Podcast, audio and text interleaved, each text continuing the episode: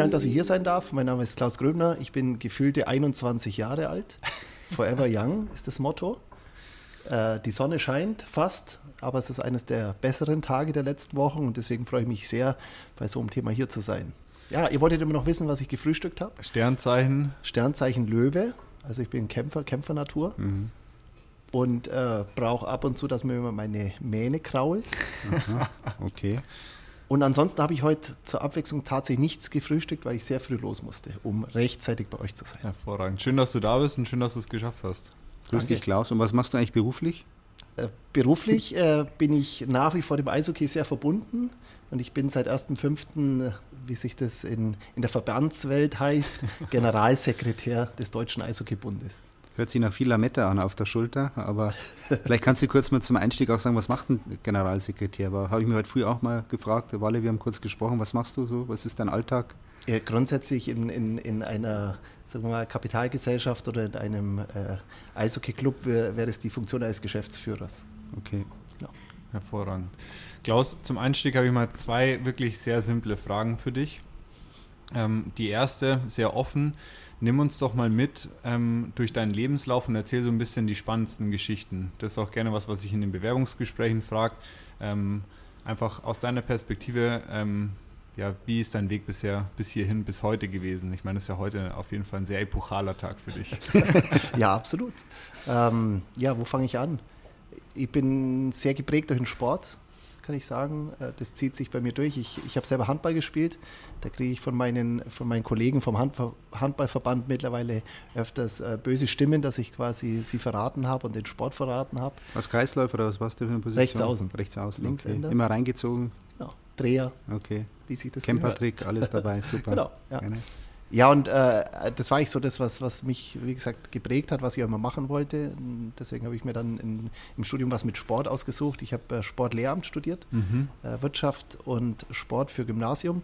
Habe aber dann sehr schnell erkannt, dass das vielleicht ein zu langweiliges Leben für mich wird, jeden Tag in die Schule zu gehen. Und deswegen habe ich eigentlich parallel dann Sportökonomie studiert in Bayreuth, sehr BWL-lastig, was mir in meinem späteren Leben dann sehr geholfen hat.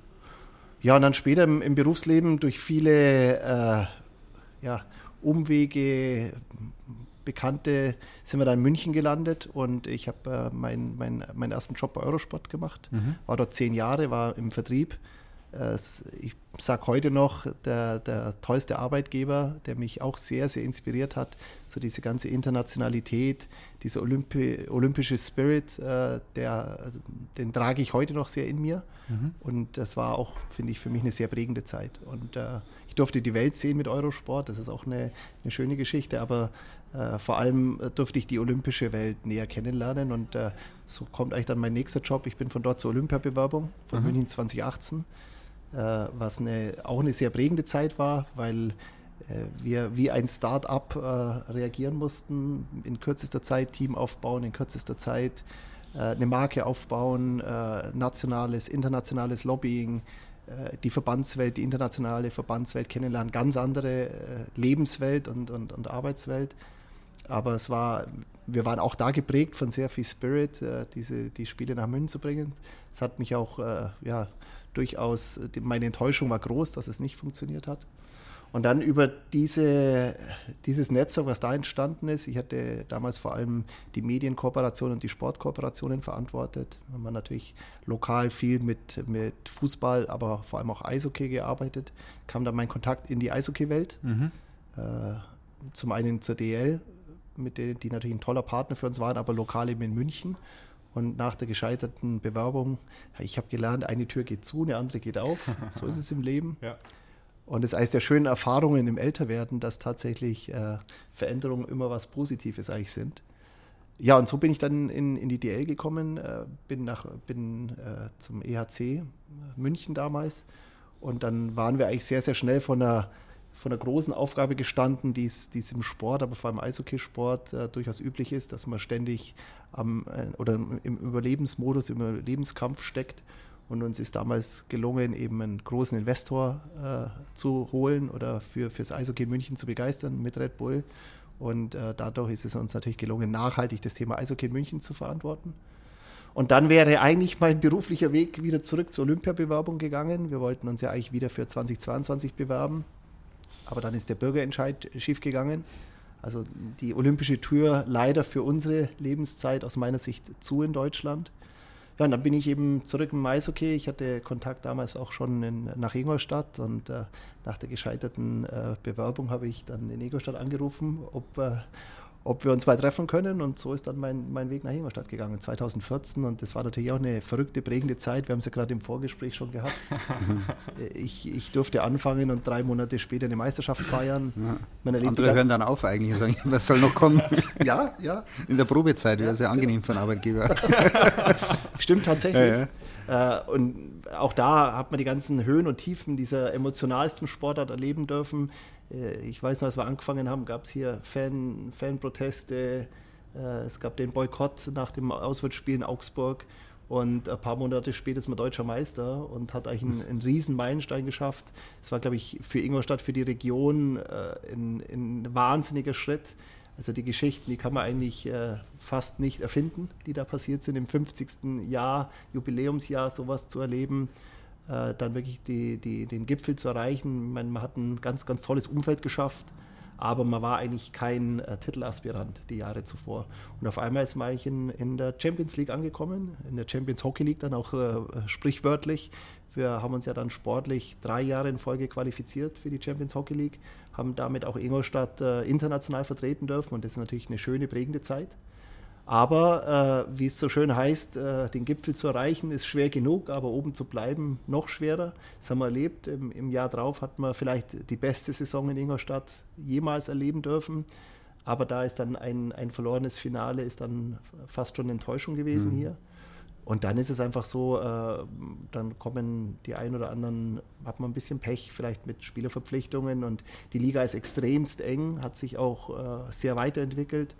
Dann haben wir zwei Jahre, äh, sind wir in den Pre-Playoffs ausgeschieden, was ja auch eine Enttäuschung war. Aber dann haben wir eigentlich wieder einen großen Turnaround geschafft.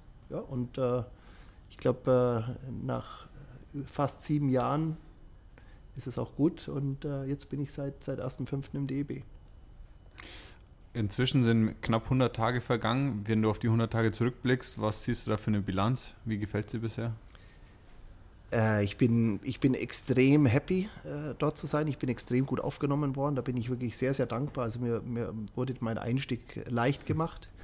Äh, für mich war es einmal ganz, ganz wichtig, bewusst nicht so sehr ähm, schon mit Konzepten ranzugehen, sondern erst einmal kennenlernen, beobachten, zuhören, zu verstehen, dass, dass es eine andere Welt ist, auch eine andere Arbeitswelt ist, die Verbandswelt, die viel äh, strategischer und langfristiger ausgerichtet ist wie ein, äh, eine Clubwelt, die oftmals ja nur von, von Spieltag zu Spieltag denkt. Und äh, das, das, war für mich ganz, ganz wichtig, einfach die Menschen kennenzulernen, die Geschichte des DEBs kennenzulernen. Ich sage immer, jede Persönlichkeit hat seine eigene Geschichte und die muss man, glaube ich, muss man sich für die Menschen interessieren und dazuhören und rein, reinhören und reinfühlen. Aber auch der DEB hat seine Geschichte und das einfach so kennenzulernen und dann zu sehen, wo gehen die nächsten, nächsten großen Schritte hin. Die nächsten großen Schritte, sehr interessant. Ähm, ich habe einen anderen Podcast mit dir gehört und da hast du gesagt, du willst Eishockey als zweite Sportart äh, etablieren. Wir haben hier oder wir arbeiten mit Bearport zusammen, die wollen den äh, Bogensport als Trendsportart etablieren. Warum denn nicht als Sportart Nummer eins oder warum ist Eishockey allgemein wichtig hier für dich in Deutschland? Also zum einen äh, Sportart Nummer eins, ich, ich, ich setze mir gerne hohe Ziele, aber man muss sich doch auch immer realistische Ziele setzen. Also äh, in, in, in, Deutschland und wahrscheinlich weltweit äh, Gut, in, in Nordamerika ist es ein, tatsächlich ein bisschen anders, aber sagen wir mal, in Deutschland äh, ist und bleibt König Fußball die Nummer eins, die Nummer zwei, die Nummer drei, die Nummer vier, wenn man so will. Also kommt ganz lang nichts. Und dann gibt es einfach viele, viele Sportarten, professionelle Sportarten, die sich eigentlich um die Position zwei äh, mal wetteifern. Äh, wir haben, einen, wir haben einen großen Vorteil, dass wir, dass in, in, in den Clubs in den letzten Jahren sehr viel Professionalisierung passiert ist. Wir haben große Hallen, wir haben eine sehr, sehr hohe Zuschauerbegeisterung und was tatsächlich die Besucher in den Stadien anbelangt, ist Eishockey Sportart Nummer zwei. Bloß wäre es natürlich ein bisschen vermessen, wenn wir uns so generell hinstellen und sagen, wir sind Sportart Nummer zwei. Da sagen meine Kollegen vom Handball, wie viele aktive Spieler habt ihr? Wir haben 600.000. Äh, dann müssen wir sagen, okay, wir haben 20.000.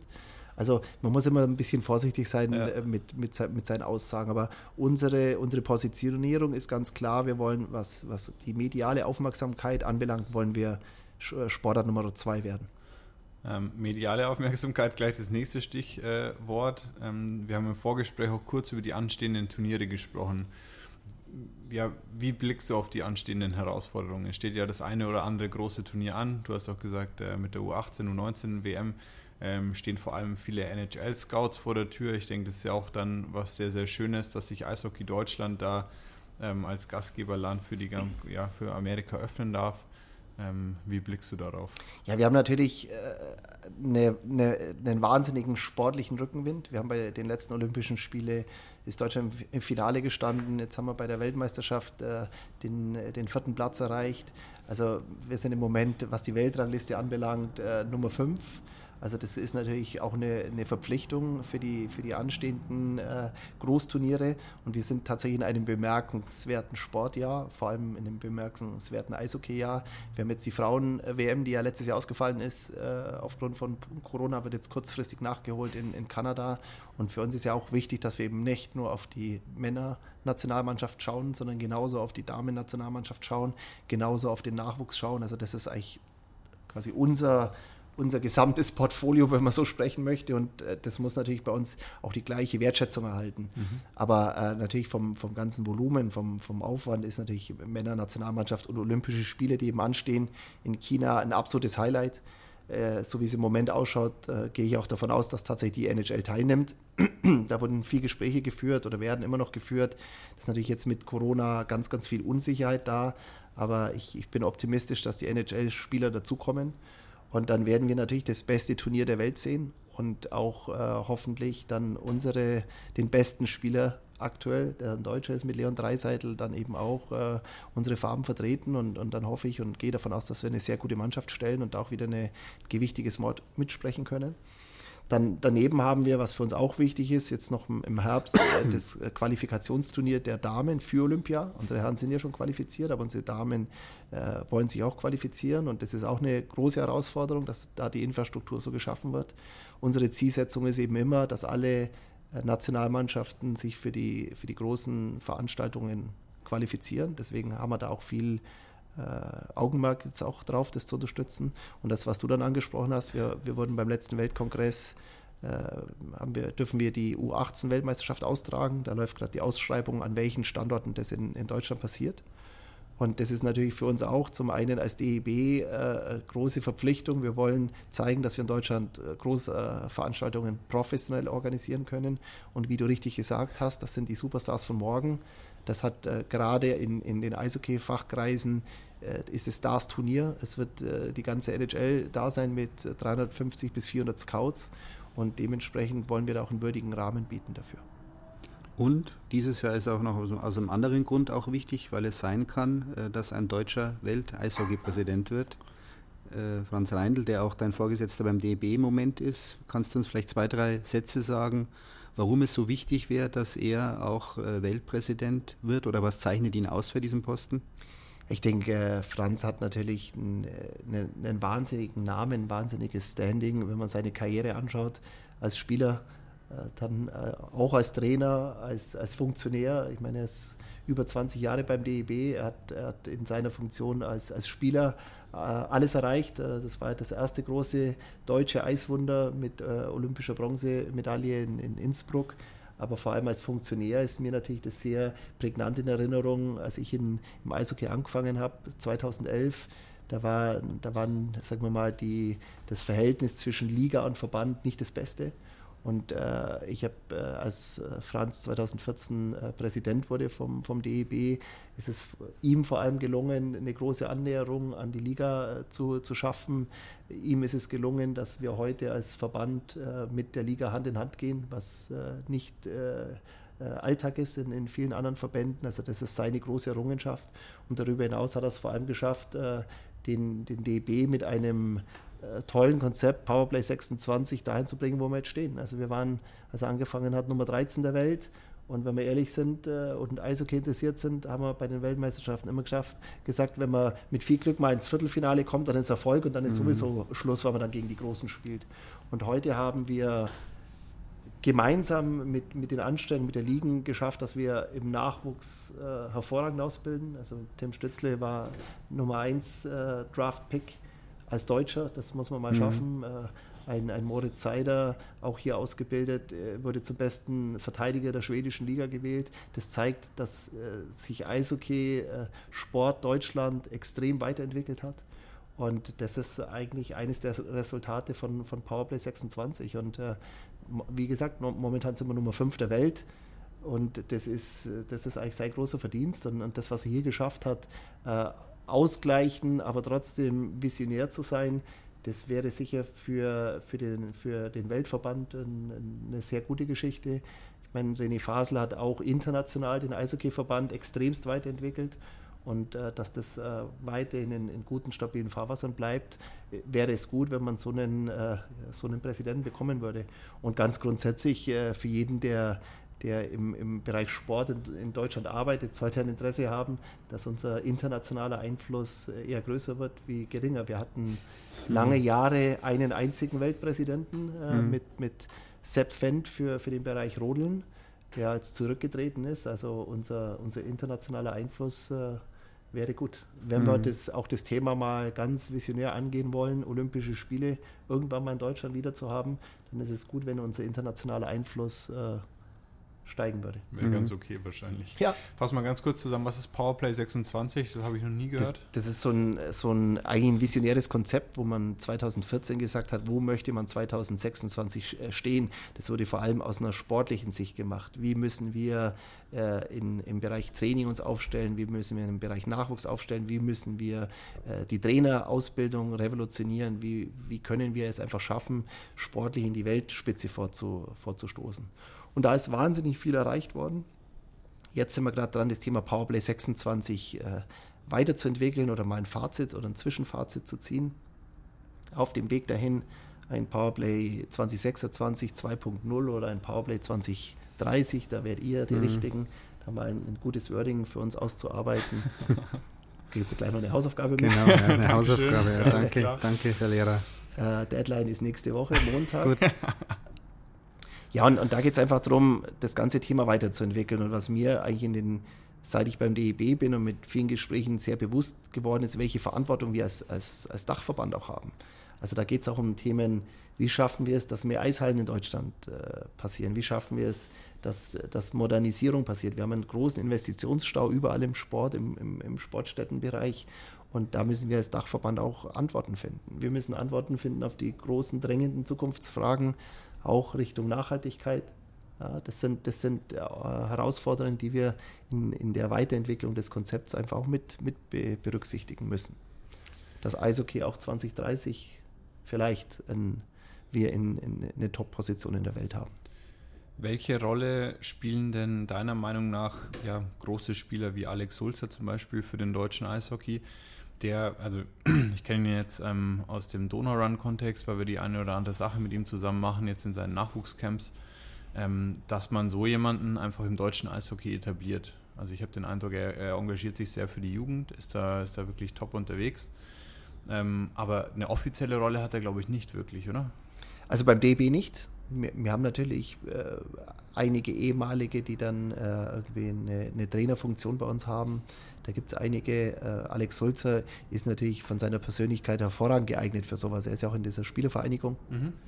Und äh, ich meine, der, der kennt Nordamerika, der war drüben, äh, kennt hier die, die Top-Clubs, kennt die Herausforderungen, die, die da sind und ist mit Sicherheit eine sehr gute, sehr gute Persönlichkeit, junge Leute auf dem Weg zu einer, zu einer Sportkarriere auch zu begleiten.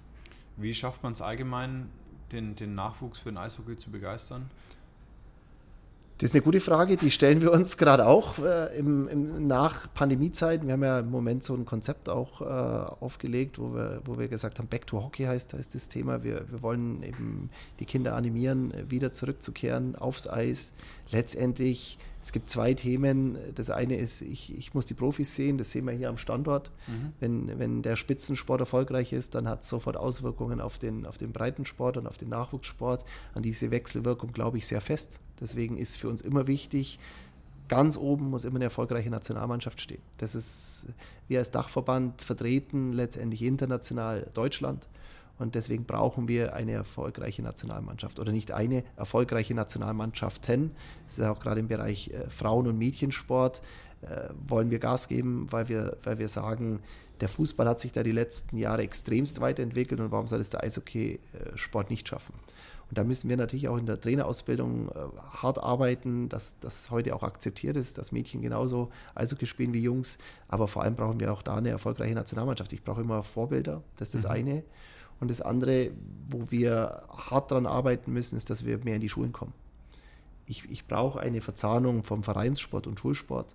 Und das werden große Aufgaben grundsätzlich schon mal sein, aber jetzt nach der Corona-Zeit oder wir sind ja noch mittendrin, ist es eigentlich die größte Herausforderung, alles dafür zu tun. Und, und da, da, sind wir stark auch in die, in die Lobbyarbeit involviert, dass nicht nur die Profis wieder spielen dürfen, sondern dass auch der Amateursport ja. und vor allem der Nachwuchssport trainieren darf. Mhm. Jetzt mal auf einer ganz anderen Ebene äh, sorry, wenn ich da kurz nochmal reingrätsche, Stefan. Logisch. Ich glaube, die größte Barriere ähm, ist einfach, dass die Barriere, in, um in den Eishockeysport zu kommen, relativ groß ist. Weil beim Fußball, ich glaube, äh, es ist sehr einfach. Du nimmst dir einen Ball und äh, legst los. Und beim Eishockey fängt schon mal an, ich brauche eine Halle. Dann brauche ich das, das, ganze Equipment. Gut, ich glaube, mit Schlittschuhen kommt man schon mal erstmal weit.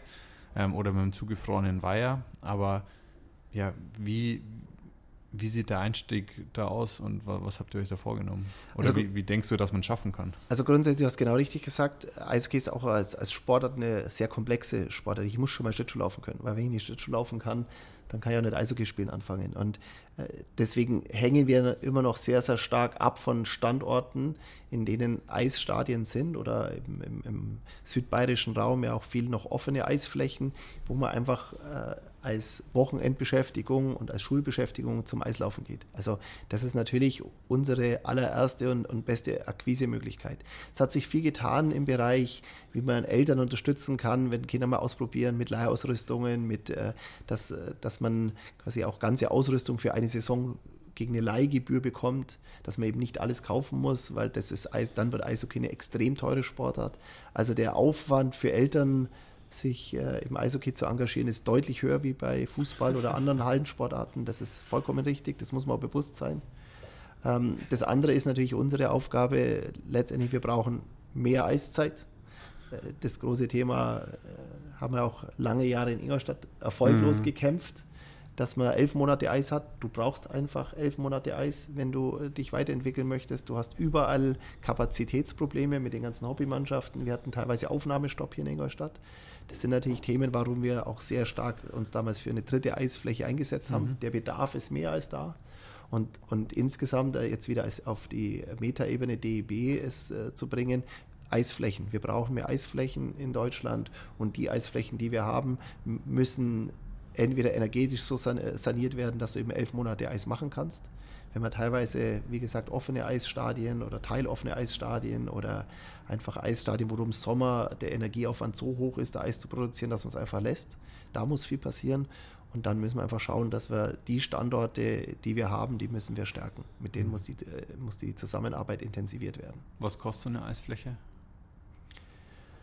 Äh, eine überdachte, also da gibt es mittlerweile äh, praktikable, einfache Konzepte. In Finnland sagt man, wenn du nur eine Eishalle haben möchtest, dann bist du, brauchst du drei bis vier Millionen. Also das ist von, vom Investitionsbedarf nicht so groß. Aha.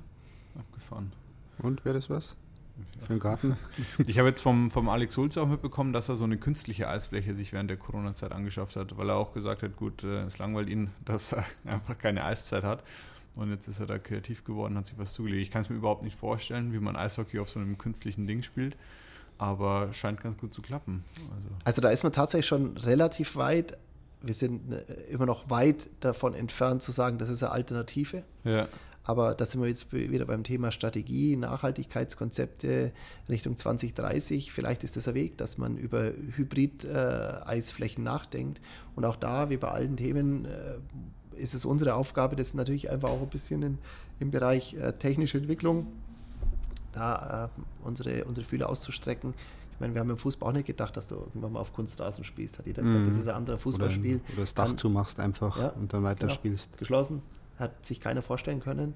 Deswegen, ich würde nichts ausschließen und, und jede Sportart, die sich äh, weiterentwickeln möchte, muss auch an, an, die, an ihre Infrastruktur rangehen, hundertprozentig. Mhm. Bist du schon mal auf dem Eis gestanden? Ja. Hast du Eishockey gespielt auch? Nee, Eishockey gespielt. Ich habe, glaube ich, immer einen Schläger in der Hand gehabt und einen Puck und bin auf dem Eis gestanden ohne Schlittschuhe und habe versucht, den Puck, glaube ich, von der Mittellinie ins Tor zu bringen. Und äh, zum Glück hatte ich eine, eine, eine, eine stabile Seitenlage, ich weiß nicht, einen stabilen Stand. Äh, nee, habe ich noch nicht, wobei es mich schon immer mal interessiert hat, natürlich. Ähm, also als Kind sind wir ein bisschen rumgerutscht bei uns auf so einem Winklerweiher hier ums Eck, da in der, in, am Westviertel, aber Nee, ich war nie ein, äh, weiß nicht, also höchsten Respekt. Ich glaube, das ist auch eine Geschichte, die musste von Kindesbeinen an auch ein bisschen mit aufnehmen, wobei es nie zu spät ist, aber ich merke, je älter man wird, dann kommt die Angst dazu ein bisschen und Angst ist, glaube ich, in jeder Sportart ein ganz schlechter Begleiter. Du musst, glaube ich, schon auch ein bisschen den, äh, das Vertrauen haben und einfach auch loslegen können. Aber jetzt, jetzt, weiß ich, warum du nie über Eishockey geschrieben hast, sondern stimmt, über ja. Schreiben hast lassen. Genau, so ist es. Jetzt kommen wir, kommen wir zu eurer Kennenlerngeschichte. Genau, die können wir natürlich jetzt gerne nochmal erzählen. Ja, ja, oder Welche Version willst du hören? Ja, es gibt die ERC noch, oder die, letzte, die letzte Instanz ist, glaube ich, noch nicht gesprochen worden. Was mich bei dir, Klaus, noch interessieren würde, du hast es gerade angesprochen, Nachhaltigkeit, die Megatreiber sozusagen, Nachhaltigkeit, Digitalisierung. Jetzt giltst du nicht nur, sondern bist ja auch ein Vordenker in vielen Bereichen, gerade auch was das Thema Vermarktung betrifft. Wie kann man auch digital vorangehen? Nachhaltigkeit hast du ein bisschen angerissen. Wie sieht es denn bei der Digitalisierung aus, DEB? Was sind da eure Pläne, eure Visionen? Wo geht da die Reise hin? Vielleicht ja, das E-Sports zum Beispiel. Was ist das für ein, äh, für ein Steckenpferd bei euch? Kommt das? Ja, es ist, das sind super, natürlich super spannende Fragen, die du stellst, Stefan. Mhm. Wenn wir zuerst einmal das Thema Digitalisierung uns anschauen, ich meine, da tauschen wir uns ja schon länger aus. Ich glaube, dass jeder rechte Inhaber, egal ob Club oder Verband, äh, sich sehr gut überlegen muss, was in Zukunft äh, im, im, Bereich rechte Ausschreibung passiert. Äh, so eindimensional wie es bisher ist, ich mache Ausschreibung und Eurosport, Sport 1, Sky ist ein Medienpartner. Das wird aus meiner Sicht so nicht mehr funktionieren. Ich, ich denke, dass Clubs eben auch selber äh, Möglichkeiten aufbauen müssen und, und, Verbände aufbauen müssen, über manche Rechte eben auch selber zu streamen, weil ich einfach der Meinung bin, wir werden als, als Erlösmodell, so wie wir bisher aufgestellt sind, Sponsoring, vor allem Ticketing, das sehen wir jetzt durch Corona nochmal verschärft, da sind Wachstumsmöglichkeiten begrenzt. Ich denke, im Bereich äh, mediale Verwertung stehen wir am Anfang. Und, und jede, jeder Rechtehalter, der das nicht ernst nimmt, äh, verbaut sich äh, Vermarktungsmöglichkeiten für die Zukunft. Und deswegen machen wir uns da natürlich intensiv Gedanken drüber. Mhm. Ich meine, wir als DEB äh, haben ja auch im Prinzip als Oberliga ist unsere eigene höchste Liga. Daneben haben wir die Frauenbundesliga, die direkt unter unserem Dach steht und der ganze Nachwuchsbereich. Und da machen wir uns natürlich über äh, stark Gedanken, wie können wir das selber machen. Suchen wir uns Partner für, für Streaming-Plattformen, schreiben wir das aus, bauen wir das selber auf. Grundsätzlich äh, die, die Zielrichtung, und da seid ihr auch die Experten, äh, wir müssen alle digitaler werden, wir müssen alle mehr Bewegtbild produzieren, wir brauchen alle mehr Content, wir brauchen mehr Podcasts, wir brauchen mehr Videocasts. Das ist mit Sicherheit eine ganz, ganz große Aufgabe, die für alle Rechteinhaber gilt.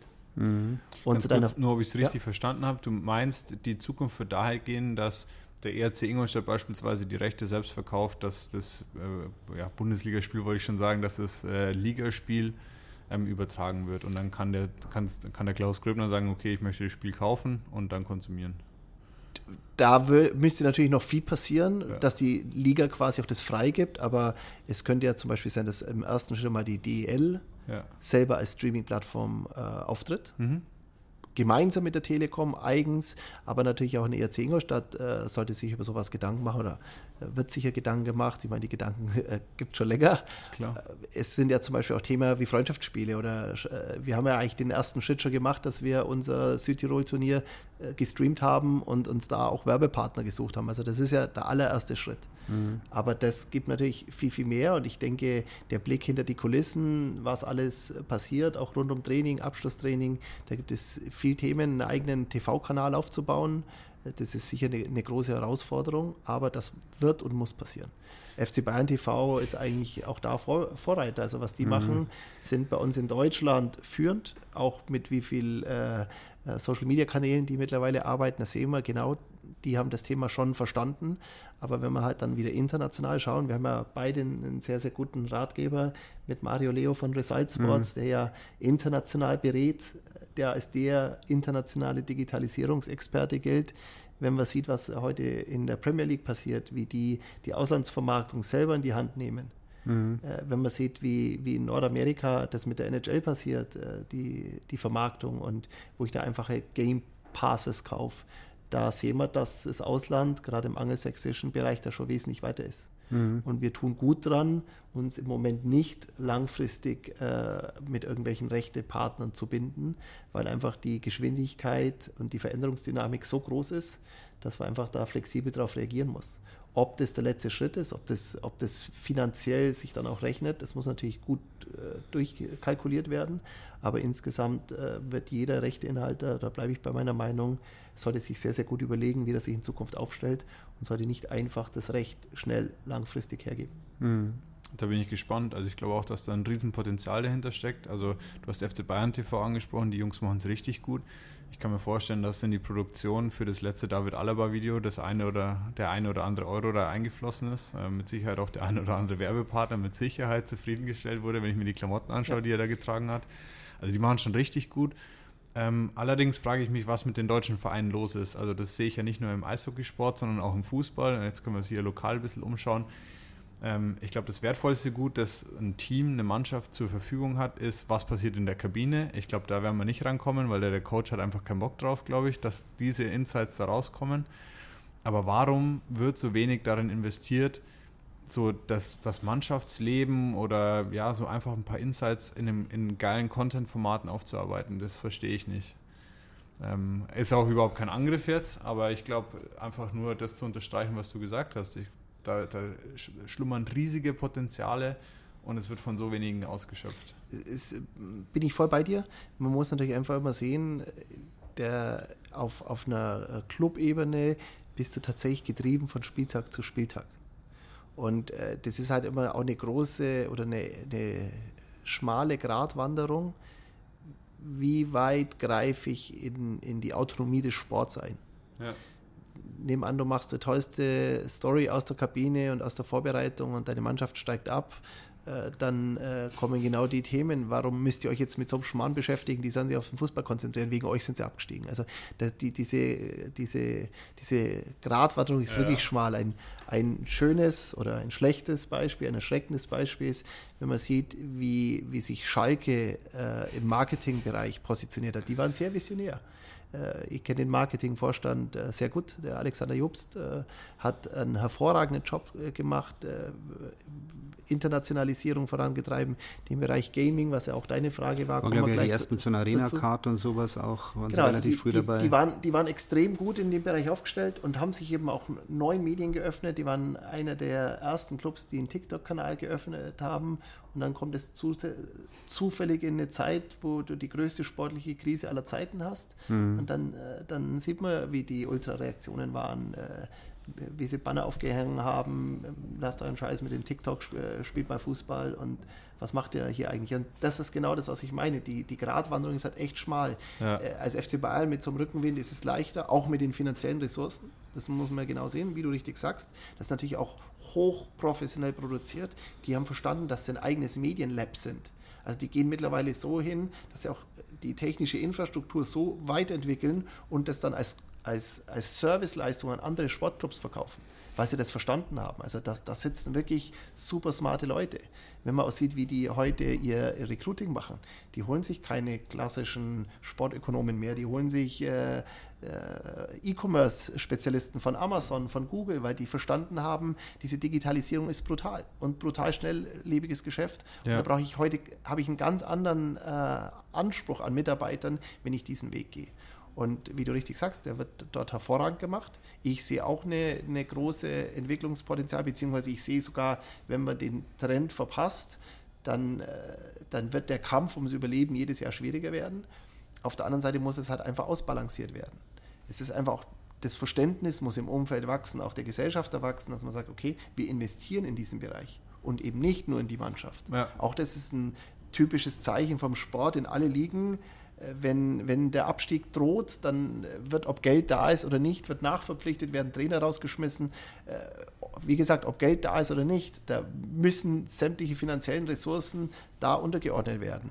Wenn jetzt dann der Marketingdirektor kommt und sagt, ich möchte aber jetzt mein E-Lab äh, durchbringen, äh, da wird er scheitern. Und, ja. und das, ist, das ist der Sport, dieses Getriebensein vom sportlichen Erfolg, dieses Denken von Wochenende zu Wochenende da, da braucht es auch ein, in, in, eine Veränderung im Mindset, hundertprozentig. Weil nachhaltig äh, werden, wir, werden wir in den Bereichen Digitalisierungen Antworten finden, finden müssen, damit der Sport nicht an, Bedeutungs, ja, an Bedeutung verliert oder in die mhm. Bedeutungslosigkeit verschwindet, wollte ich eigentlich sagen, das ist ein bisschen zu hart. Oder, ja, nein, das ist schon hart. Ich meine, du als alter Sportler, betont auf Sportler natürlich. Haben wir es wieder geschafft, schöne düstere Wolken ja, aufzubeschwören. Ja, ja. Das passiert in letzter Zeit irgendwie öfter, dass wir immer sehr, sehr kritisch dann unterwegs sind am Ende. Aber vielleicht kannst du uns noch sagen, Mensch, Klaus, gut, große Frage auch noch, wenn Franz Reindl jetzt wirklich Weltpräsident wird, wir drücken ihm die Daumen, dann wird er wieder im Büro frei in München. Willst, äh, willst, dich, das, willst dich bewerben? Nee, ich denke eher, nachdem du äh, äh, schon so viel jetzt erlebt hast, auch wäre das mal ein Thema, Klaus Gröbner? Nein, nicht. Nein, nee. Also grundsätzlich ist ja dann der Prozess so, äh, auch da wird es eine, eine Mitgliederversammlung geben und dann wird ein, ein neuer Präsident gewählt. Mhm. Äh, das, ist, das ist jetzt nicht. Ich, ich sehe meine Aufgabe in der Strategie und, und der operativen Führung des Verbands. Und äh, da gibt es auch sehr viel zu tun. Mhm. Deswegen bin ich ganz glücklich. Hast du ja auch erst angefangen. Kannst ja, das außerdem, ja, stimmt ja nicht das. Ja. Vielleicht zum Abschluss ähm, nochmal eine offene Frage. Wie wichtig siehst du den Sport in der Gesellschaft? Egal ob jetzt Eishockey oder Fußball und welche Aufgabe hat er für dich der Sport? Das ist äh, keine abschließende Frage. Das ist eine offene Frage, da können wir stundenlang darüber mhm. diskutieren. Ich habe tatsächlich gestern ein sehr langes Gespräch zu dem Thema gehabt mit, äh, mit unserem Vertreter von Teamsport Deutschland, dieser Interessensvereinigung aller Profi-Mannschaftsligen und, und, und äh, Verbänden. Haben wir genau das äh, diskutiert. Ich muss leider da ein bisschen düstere Wolken aufziehen äh, lassen.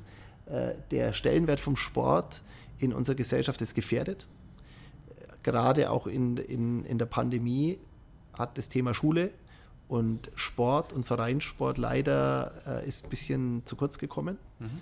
Und das sehe, ich, das sehe ich als eine große Aufgabe von uns allen, an die Politik zu appellieren und eben Sport nicht nur als ein, eine Freizeitbeschäftigung zu sehen, sondern äh, zu erkennen, was Sport für den Bereich Integration tut, äh, für den Bereich gesellschaftlicher Kit tut. Wir sind äh, auf dem Fußballplatz ist egal, ob du aus dem, nicht nur äh, aus welchem Land du kommst, sondern äh, auch aus welchem Stadtteil du kommst. Ob du aus dem reichen Stadtteil kommst oder aus dem armen Stadtteil kommst. Du hast Fußballschuhe mhm. an und willst gemeinsam kicken. Also genau, gesellschaftlicher Kit ist ein ganz, ganz wichtiges Stichwort. Und dann das Thema Gesundheit mhm. kommt, wird überhaupt nicht erkannt. Wir reden zu Recht über, über die dramatischen Folgen, die, die die Corona auslöst. Aber über was wir nicht reden, ist die ganzen psychischen Probleme, die auch einhergehen, gerade im Bereich äh, der Kinder und Jugendlichen, die von heute auf morgen keine Sozialkontakte mehr haben, keine Schulfreunde mehr haben, keine Sportfreunde mehr haben. Das kommt mir zu kurz.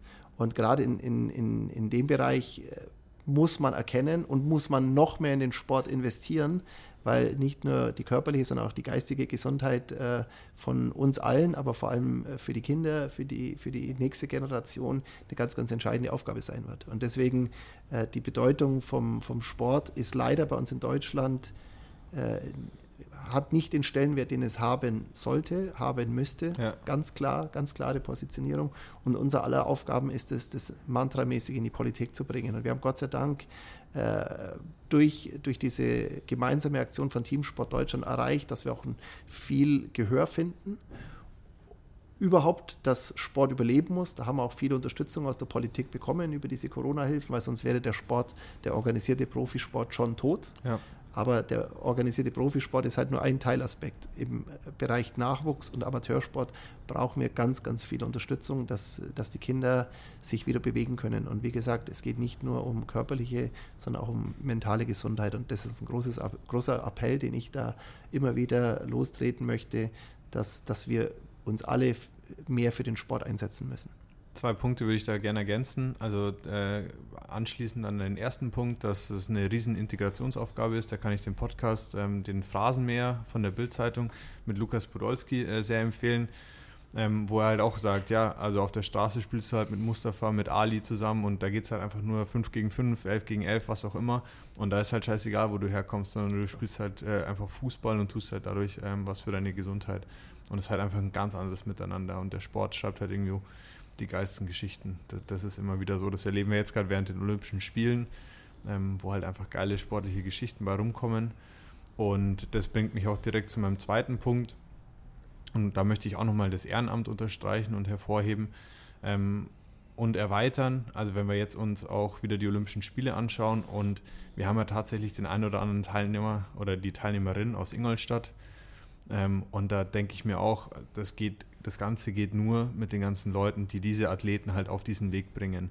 Also eine Annabelle Knoll oder eine Alisa Schmidt, also die, die kommen mit Sicherheit nicht nur dahin, weil die halt talentiert sind, sondern weil die unglaublich viele Förderer haben. Also gerade mit dem Roland Knoll, ähm, dem, dem Triathlon-Trainer, der ja den Jan Frodeno zu Gold gebracht hat, der jetzt mit Alois Knabel, ähm, seiner Tochter, also diverse Athleten äh, zu den Spielen gebracht hat. Und da sage ich, ähm, ja, einfach Hut ab und vielen, vielen Dank. Ähm, ich glaube, so, dass so jemand richtig viel für den Sport tut. Und es ist jetzt egal, ob Eishockey, Triathlon oder was auch immer.